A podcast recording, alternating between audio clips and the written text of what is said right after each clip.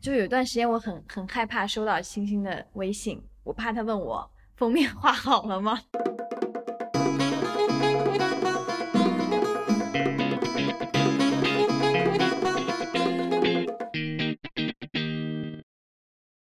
大家好，欢迎收听芝芝尖尖，我是小美，我是星星。这是一档由两个爱听播客的女大学生尝试制作的闲聊播客。我们希望通过这档节目给大家带来一些，呃，细微的快乐吧。也许，同时呢，减少一些自己赶 DDL 的时间。我呢是希望通过这个节目，能够有一些时间坐下来和星星聊天。我受宠若惊，居然要专门坐下来跟我聊天。因为我觉得，就是坐下来和一个人聊天的这种机会其实蛮少的。确实，我们两个还是大学生，但是我们不是在一个专业读书的。为什么我们会认识呢？这就要说到一年前，对吧？对，其实是因为我们两个是在一个社团组织，同一个社团组织辩论队。现在已经不能叫社团了，好像。对他已经。踢出社团组织，了，他是一个从来就不在社团里面 独立组织。我们是因为辩论认识的，嗯，但其实我们两个在大一的时候并没有非常熟悉啊。那你可以讲一讲，就是为什么你大一跟我不是很熟悉呢？就是当时觉得，嗯，辩论队里好像有一个还挺漂亮的女生，但是好像都没有机会在一起打比赛。到后面我们。真正第一次开始一起准备一场辩论比赛，是我们打到了新生赛的半决赛，对吧？对对，新生赛就是我们学校呃每一个学期的上半学期会举办的一个只给每一届的新生呃新生辩手进行比赛的一个辩论比赛，好搞笑。对，顾名思义嘛，新生赛就是新生的比赛。我们当时打的题目是阉割宠物算不算虐待动物？我已经忘了哎。嗯，那时候是可能第一次真的有接触吧，但是熟悉起来的话还是这一学期了。上了大二之后，然后我们两个会有更多交流，然后发现我们竟然有个共同的爱好，就是 听播客。对，那个时候是。我记得大概是一个月之前，我们要一起打另外一场比赛，然后走在路上的时候，美美说起她，呃，最近在听一档什么播客，然后我就很惊讶，我说啊，原来你也听播客，然后美美说什么？你说，美美美也很惊讶，因为没有想到星星也听播客，哪有？你不要装了，你说，你说，我忘记了，你说，我知我我是知道你听播客的 啊。你当时，你当时说的是，我知道你听播客的啦。然后我们两个人走到寝室楼下的时候，我们就说，那不如我们两个人就一起来办一个播客节目吧。然后一拍即合，对。然后我们现在就坐到了这里，开始了我们的第一期播客。美美是从什么时候开始听播客的？我应该是在高中二年级或者是高中一年级，我听的比较早了。主要是因为我有个姐姐嘛，然后她当时是听了一个播客讲新闻类的，因为受他的影响，我从那会儿就开始听了我人生中的第一档播客。因为这个播客，我慢慢的接触了更多的播客，发现还蛮喜欢这种形式的。后面听的一些播客就没有这么专业性的，就一些闲聊播客也会很喜欢听，觉得听别人聊天也是件蛮有趣的事情的。听听嘞，我。最开始听播客就是大概今年吧，是今年的三四月份，反正是春天的时候。其实我听播客的时间好像不是很长，我经常是把播客就是 当来做我的，相当于是另外一种睡眠白噪音，因为我经常听着播客入睡。但是我会觉得播客很有趣，嗯，播客好像给了我。一个就是可以逃避的世界吧，听别人聊天确实很有趣，就让我慢慢的在心情郁闷的时候可以找到一个陪伴吧，然后我就开始听播客了。嗯，但其实我最早接触播客大概是前几年，因为那个时候我关注的微博上的一个博主，他就是在做播客嘛，但是我一直也没有什么兴趣去听，直到今年开始听之后，才发现原来以前错过了很多好东西，打开了新世界的大门。嗯，星星喜欢哪一些类型的？我的话，我听很多的闲聊播客，但是闲聊播客它也是有很多分类嘛。我也会听一些就是分享类的，他们会讲一些知识啊什么的。我也会听一些音乐类的播客，他们会推荐一些音乐，然后我觉得都是很适合睡觉前听的播客。嗯，其实我睡前不太能听播客，我觉得我可能听三分钟就睡着了。播客真的蛮助眠的。我比较喜欢听的播客的话，可能就是一开始最初接触的是一些专业性比较强的吧，主要讲新闻、科普某方面的知识的这种。到后面听了一些分享故事的，讲一些奇奇怪怪的故事。或者是一些闲聊播客什么的，后面就慢慢接触很多类型的播客，我发现就自己几乎都能听进去。我和星星不太一样，我不是睡前听，我会在一些做很无聊事情的时候听，比方说我在早上起来洗脸刷牙，还有换衣服、护肤、去上学的路上，还有吃饭。如果一个人吃饭的话，会听，这样的话让自己没有那么无聊。但是在别人看起来，我好像就在发呆。我还有一个很喜欢听播客的时间段，就是我洗衣服的时候。哦，对，因为有的时候我会蛮纠结，比如说我走在路上的时候，我会想我到底是听播客还是听音乐。但是洗衣服的时候，我好像会更喜欢听播客，就是听大家聊聊天，会感觉比听音乐更好玩一点。因为因为洗衣服它可能是一个比较机械性的劳动嘛。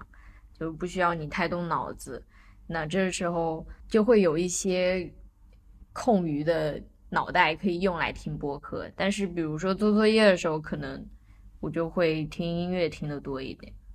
嗯，那你觉得就是听播客像不像听电台呀？电台和播客的话，在我这里看，其实有蛮大区别的。嗯，感觉电台它的设计感会多一点，然后听起来不会像播客这么。舒服吧，就是像是在走流程的一个东西。但是我觉得播客的话，就是随便聊天。在我的印象里，我会觉得电台主播他们可能专业性比较强，经常觉得电台离自己就是一个很遥不可及的事情了。因为我觉得，就是好像不是人人都可以当上一个电台主播的，他可能需要。像一些专业的训练，才有可能去成为这样子的一个专业的主持。但是我们现在却坐在这里录播客，你觉得我们 是一个合格的主播吗？我觉得播客其实这个东西就是门槛还蛮低的，只要你喜欢，你愿意去尝试，付出一些努力，就都可以去做。但做出来什么样子，嗯，还看自己的努力程度吧。那我们为什么就是要做这个博客？你有之前想过吗？嗯，我可能之前我不知道身边人有没有在听播客，但是我很久以前，可能几年前我就开始想，会不会有一天就是我可以跟我的朋友们晚上坐在路边，嗯，随便聊聊天，就是这是我觉得。呃，我很希望未来将来能够有一天能够达到的一个理想的生活状态吧。在后来知道了播客这样一种载体之后，我就会想，就是这种理想可能可以通过播客这种形式给它呈现出来。但是因为这个东西好像那个时候还只是一个不成熟的小想法，也从来没有想过它会这么快的实现，所以还蛮神奇的。因为我们其实。从筹备这个东西到现在也不到一个月嘛，嗯，确实，我也觉得现在坐在这里可以录播客，真的蛮神奇的。因为这个想法我也是很久之前就有，在上高中的时候就有，是因为当时班里有一个男生，他也听播客，当时就有想过我们大学要不要一起做一个节目。嗯，可惜呢，他后来大学并没有和我考到一起，然后这个提议也就成了一个回忆，就再也没有提起过了。后来是因为抓到了星星这个播客爱好，这个了我 真的就是你你跟我提起来你也想要做播客的时候，真的像是抓到了一线希望，好像之前提的那一个小小的想法，现在有机会去实现了，觉得还蛮神奇的。而且感觉如果没有星星的话，我自己这个录播客这个想法，可能真的永远只是想一想，然后在我们两个的互相催促与监督下。这个节目就这样诞生了，还蛮神奇的。其实，而且我们两个人还要 偷偷摸摸的讨论，因为我们 在准备这个节目的时候没有打算要提前告诉大家，所以经常两个人偷偷摸摸的到一边去，然后就开始说一些别人听不懂的东西。对，当我们把这一期推出之后。我们就可以正大光明的准备了。希望大家不要来骂我们，我们都是新手。那我们就是做这个播客，你期待它有什么结果吗？虽然这只是第一期，但我们可以畅想一下。嗯，如果可以的话，我希望一年之后我们有十个陌生听众吧。十个吗？就只有这些吗？你没有其他什么想法啊？那如果我们能够有一百个听众的话，我觉得我们就可以做一些贴纸，因为我还挺喜欢听的一些播客，他们出一些自己的周边。如果有可能的话，嗯，以后可以出一些属于自己的周边。嗯，我是倒也没有想说希望多长时间之后会有多少听众。嗯，我是想。自己能够去录这个播客的话，他首先就已经实现了我的一个想法，就是可以出一档自己的节目，我就很心满意足了。然后呢，其实还是想通过这个节目让大家能够喜欢我们，真的这样听，真的吗？主要是就是希望能够，嗯，隔着这个手机屏幕交到一些朋友。这个朋友未必是我们两个真的会加联系方式什么的，就是希望你会。愿意抽出时间，然后听我们两个聊聊天，有时候其实也是一种无形中成为了朋友。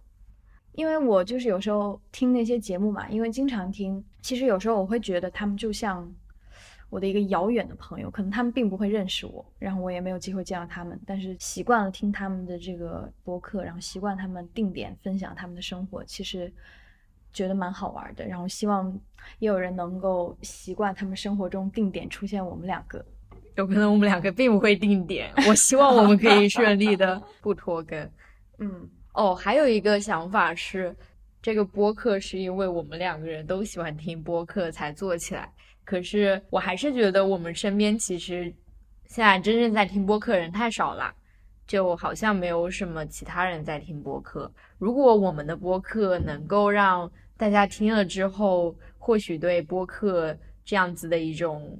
形式也产生了一些兴趣，去有更多的听众了。我觉得这也是呃一个很好的事情，可能也可以算作是我的目标之一吧。嗯，对，这个我也有想过。我是想让大家，比如我们身边的人，可以通过我们这个节目了解一下播客这个形式，因为我自己是蛮喜欢这个形式的。我希望能有越来越多的人喜欢它。对，大家也不一定要听我们的节目，对，可以听有别的，还会有其他更好的节目。对，你觉得我们准备的过程很困难吗？我是觉得，其实最大的困难在于我们两个都有拖延症。就有一段时间，我很很害怕收到星星的微信，我怕他问我封面画好了吗？对我们这个录播课。到录播客这个环节之前，最大的绊脚石就是我们的封面。对我们画了好几版，但是最后还是采用了第一版。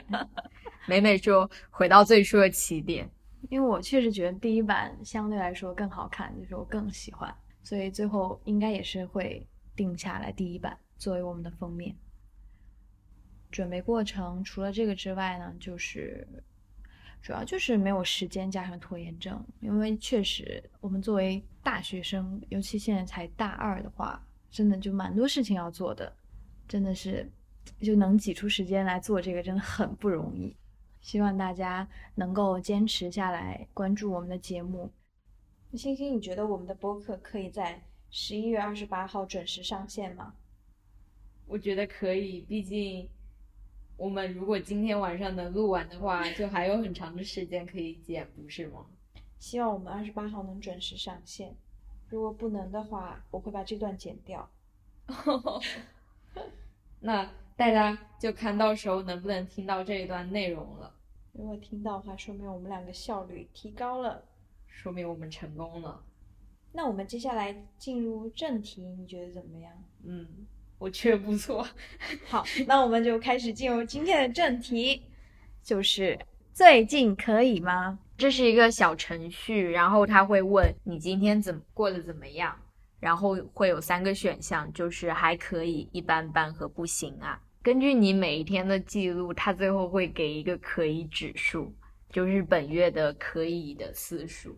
你有在用那个小程序吗？就我在你推荐之后，我有坚持每天都用，但是我好像昨天和前天没有坚持用，因为我在辩论队带小朋友带到很晚，然后我每天晚上会突然想起啊，我好像昨天没有写，那我这样已经两天了。我的可以指数是百分之九十三，哎，哇，和我相比好像高了很多，我是百分之八十三。因为你还少记了两天哦，对对对，因为我昨天和前天忘记记了。那我们可以挑一些十一月份觉得很可以的时刻来讲一讲吧。尤其值得讲的就是十一月二号星期一这一天，我说美美陪我去东门 买了烤红薯，好感动。那天我还特地发朋友圈夸了你，这是我应该做的。嗯，客气了，客气了。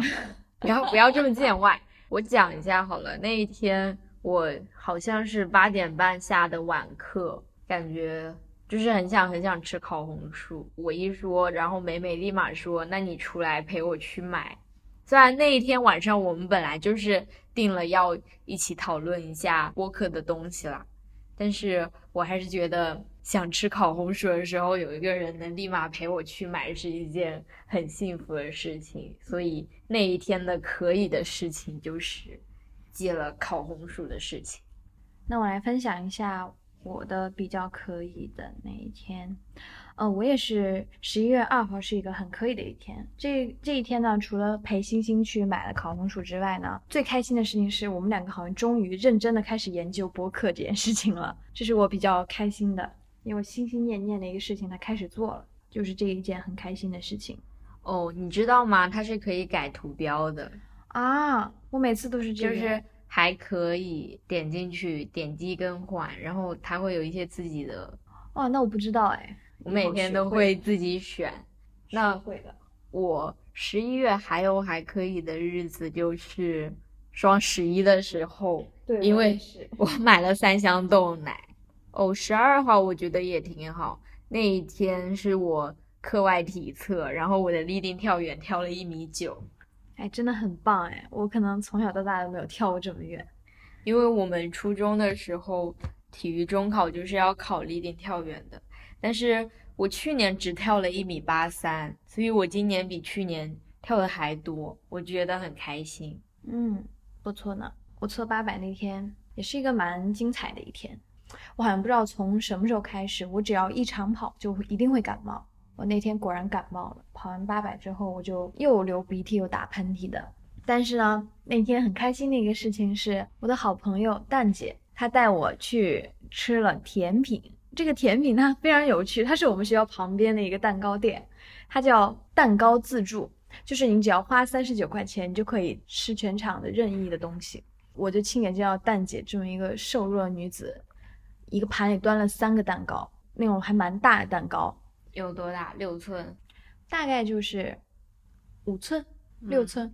嗯，蛋姐扬言自己要把本儿吃回来。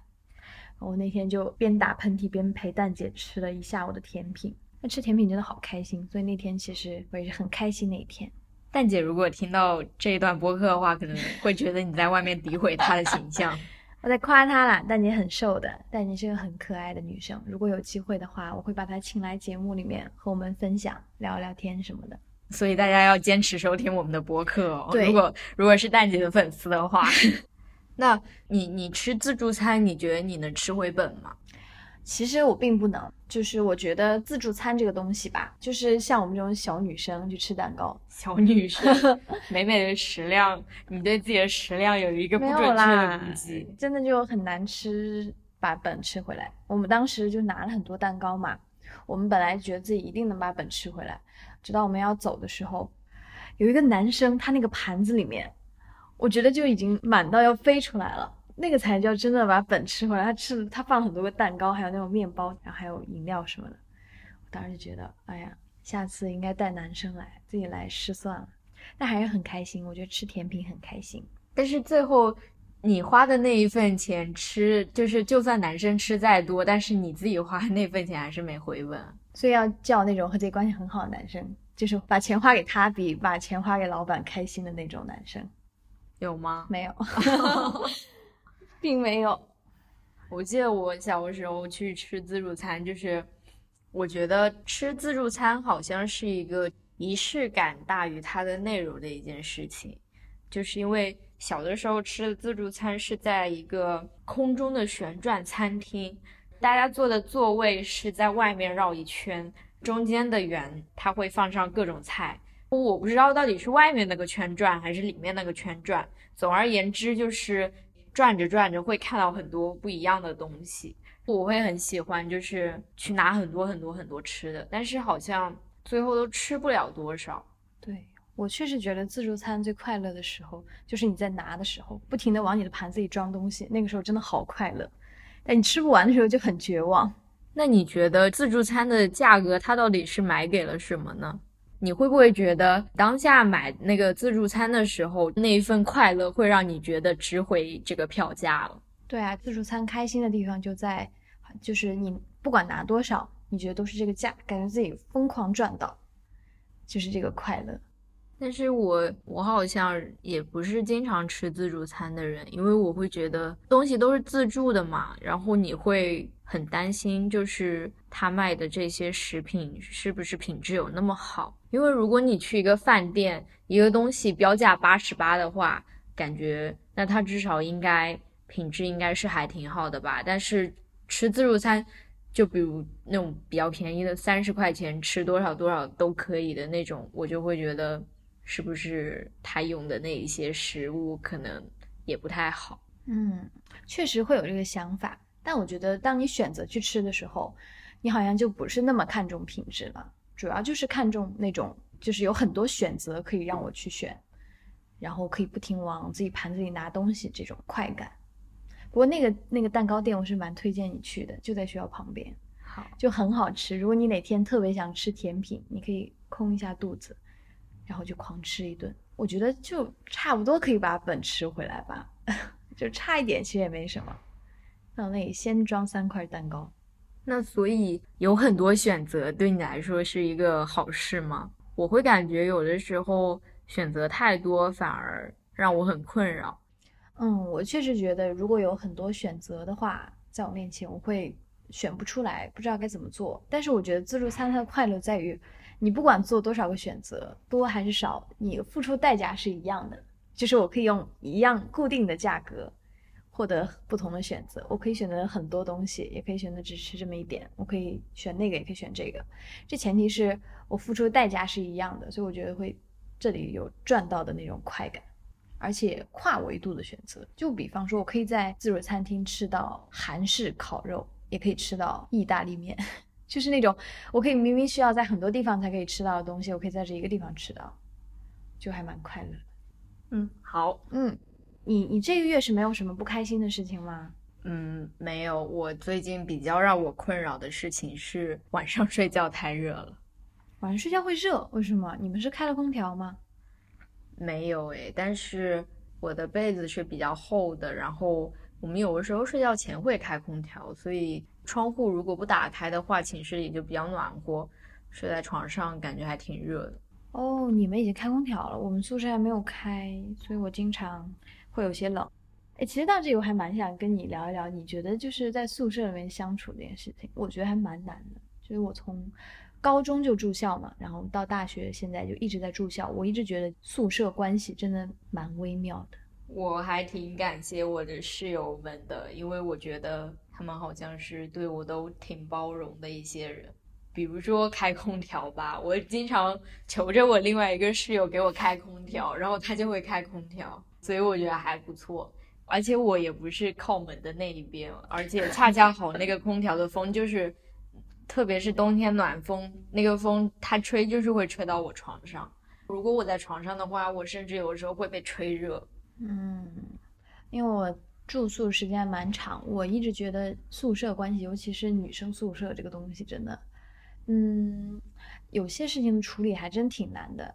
我室友确实也都蛮好相处，并且他们对我很好。是你保命的话，是真心实意讲的啦。我觉得就是不管高中还是大学室友，他们都蛮好的。但是有时候就是在这样一个集体里面，你想要去提出一些小小的意见，有时候就挺困难的。起码对我来说，因为我好像感觉我提出了一个什么意见，仿佛就是在针对他们。但是其实没有，就像我提出能不能进出门就把这个门关一下这个东西，我就要犹豫很久，因为我总怕他们会觉得我会不会是一个有点事儿的人，或者是觉得我对他们本人有意见还是什么的。有时候提出一些小小意见真的蛮难的。但是其实我的室友们他都很好，又保这真的这真的不是客套话，是真的就是跟大家分享，因为我在大学有和其他朋友聊天，我发现。他们的室友并没有我想象中的那么和善，因为我曾经以为大家所有人的室友都会像我室友一样，还蛮和善，然后事儿还蛮少的人。后来我真的听说蛮多那种宿舍关系挺僵的那种情况，所以我有时候蛮庆幸的。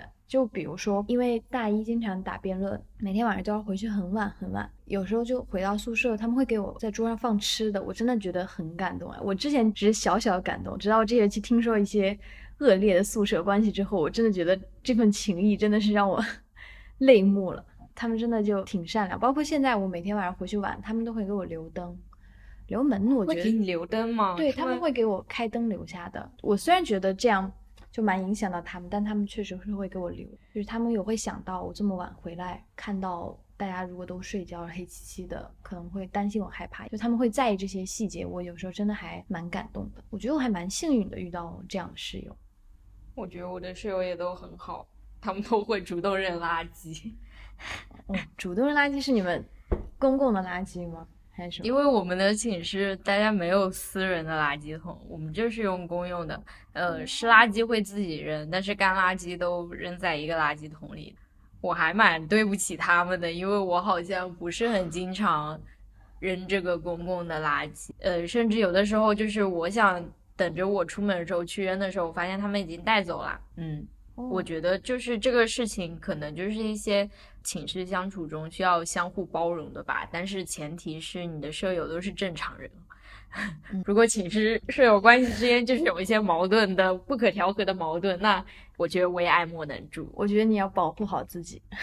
就我有个朋友，他们宿舍关系还蛮僵的。我朋友的妈妈就告诉他，不要把自己的吃的公开放着。打开过的东西就不要再吃了。如果大家不幸分到了一个关系很僵的宿舍的话，大家一定要保护好自己。我这个礼拜觉得还不错的事情是，我这个礼拜读了蛮多书的。呃，有一些是老师要求读的，然后有一些是我自己读的。有一本书我还特别喜欢。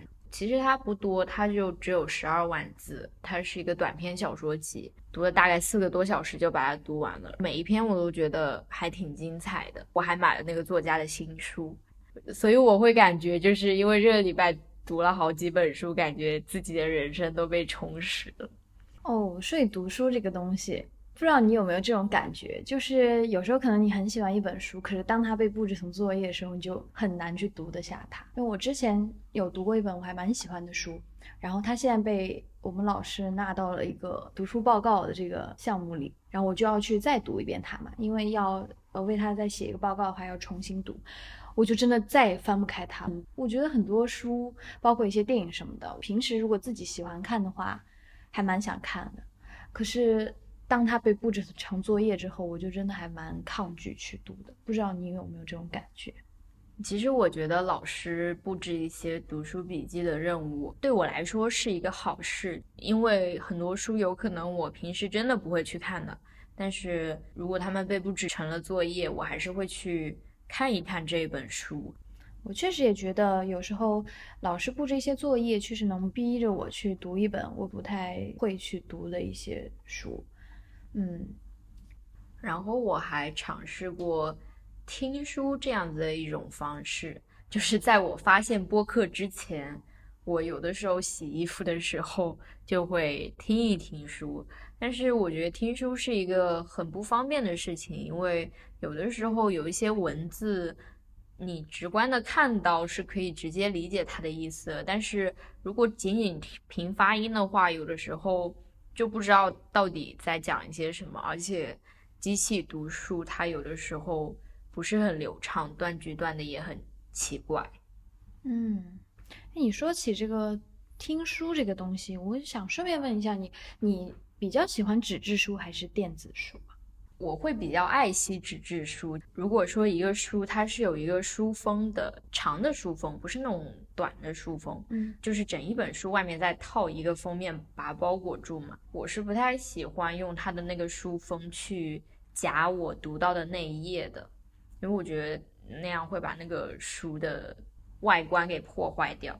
然后我有的时候也不太喜欢去在书上划一划什么的，因为我觉得。书它有点像是个艺术品吧，但是划的话，如果我的线划歪了，感觉有破坏到这本书的美感。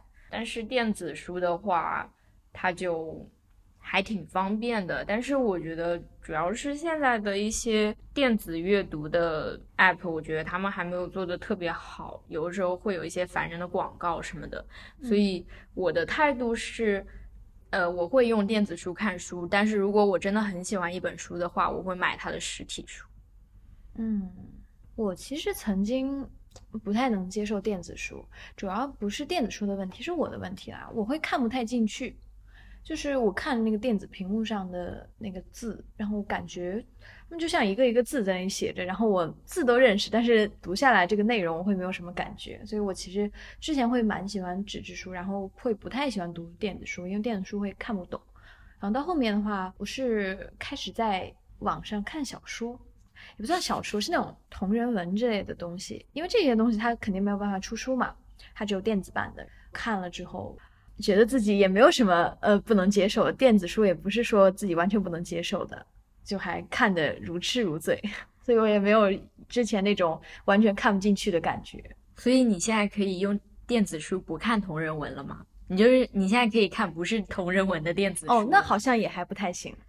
所以我觉得挺针对同人文。我觉得不是载体的问题，是这个东西内容本身的问题。其实我这个人，我不是一个很经常读小说的人。怎么说？就是我不太看一些网络小说。我读的时候也会发现，就是网络小说，包括小说，对我来说都是很易读的。但是不是小说的话，另外一些文体它就会更难读一些。对我来说，我都可以在。电子书上看他们，只不过我看这个书的速度会有快慢的区别而已。但是你觉得是同人文让你可以接受电子书了吗？嗯，我觉得是这样的，因为在此之前的话，我可能不太会想要去用电子产品看一个很长篇的东西。同人文，这给我的感觉是同人文让你对抗了碎片化阅读，好像是。大家现在看不进长文字，很多时候是因为碎片化阅读，让大家好像没有那么多能力可以一下子接受很多长篇的文字。但是同人文的同人文的魔力是让你开始重新可以拥有看长文字的能力，我觉得很神奇。对对对，确实是也找到了。感谢同人文，感谢同人文。但其实看长篇这个东西。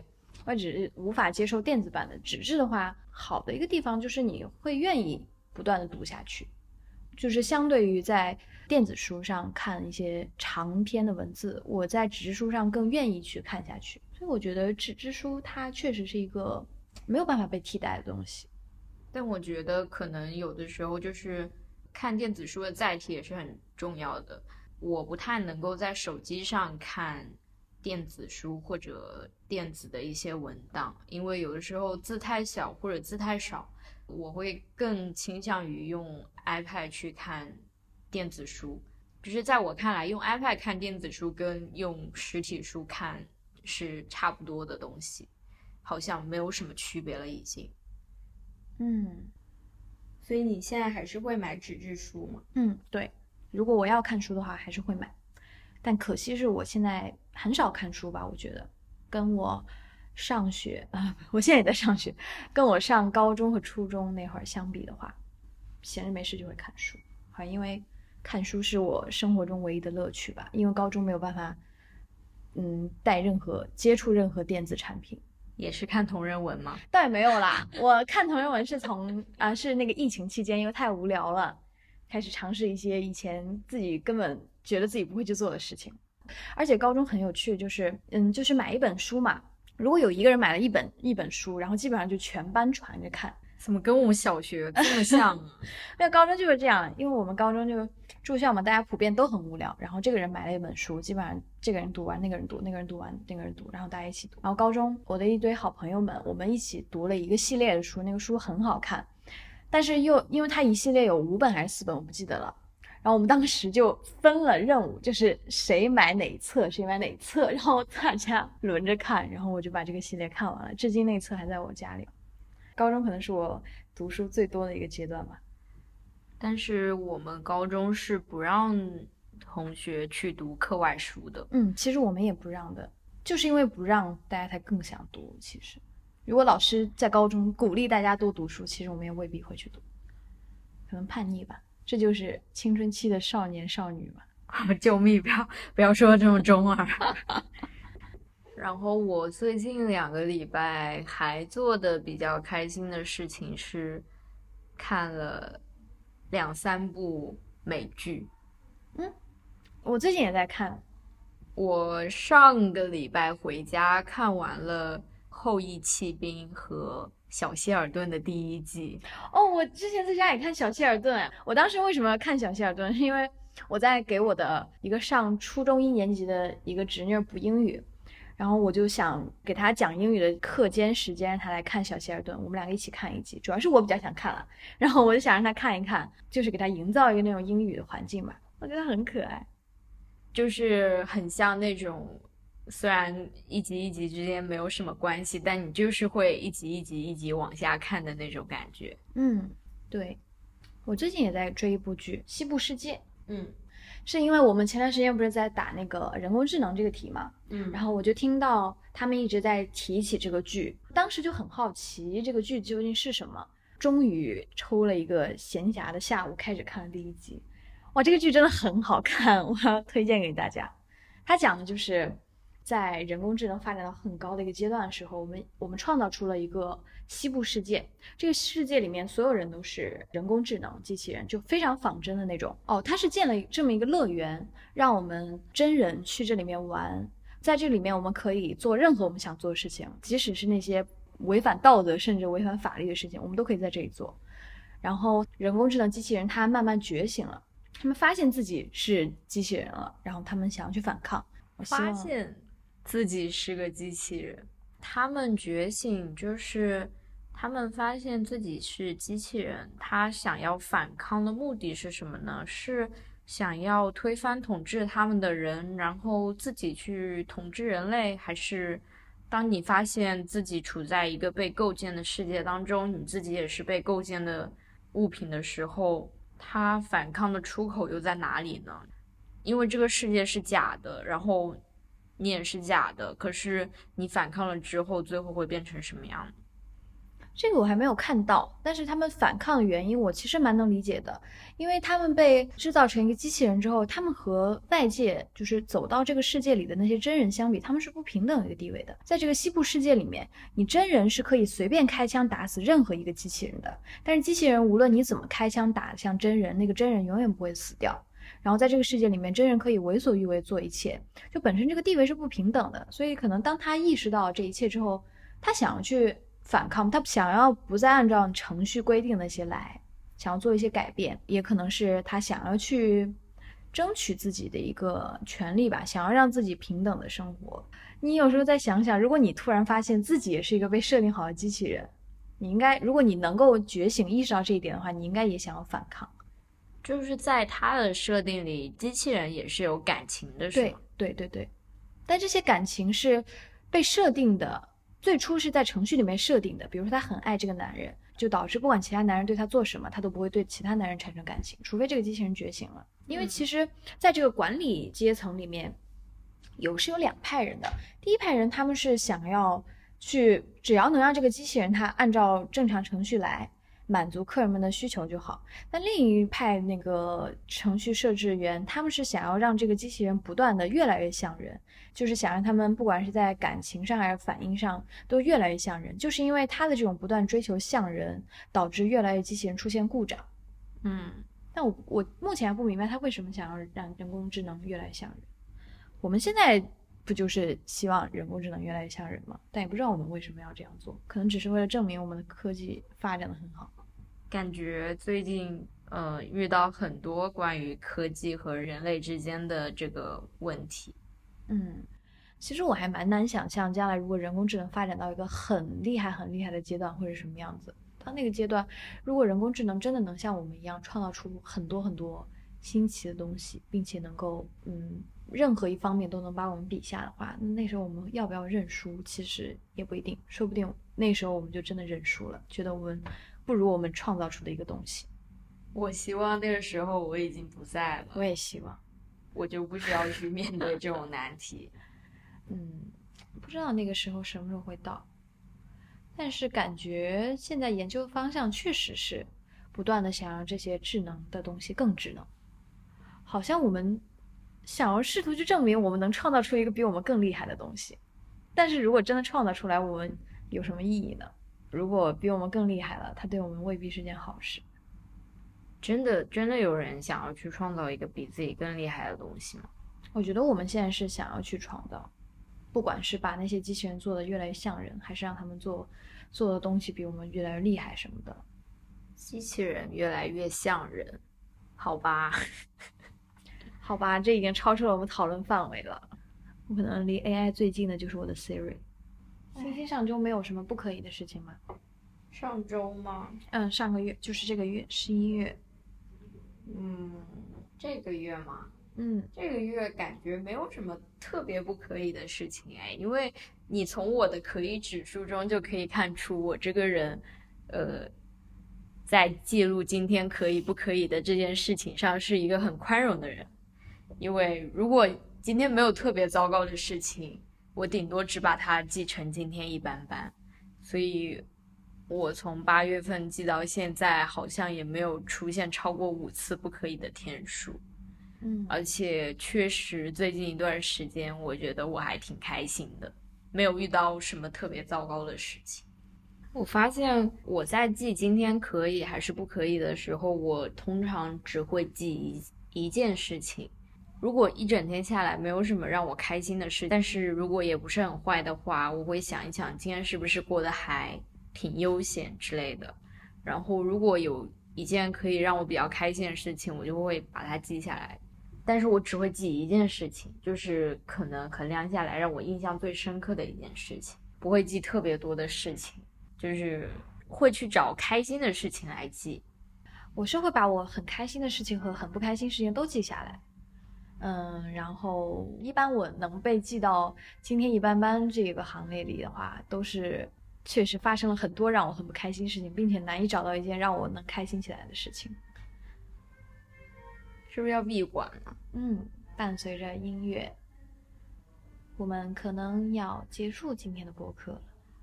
啊，终于录完了第一期，不知道能不能剪出成果来。也不知道剪出来是什么效果。希望大家能够喜欢我们两个这种聊天的形式，并且多多关注我们，相信我们，第二期一定比这期更精彩。真的吗？嗯，一定会的。好，希望吧。嗯，那我们下期再见，拜拜。拜拜。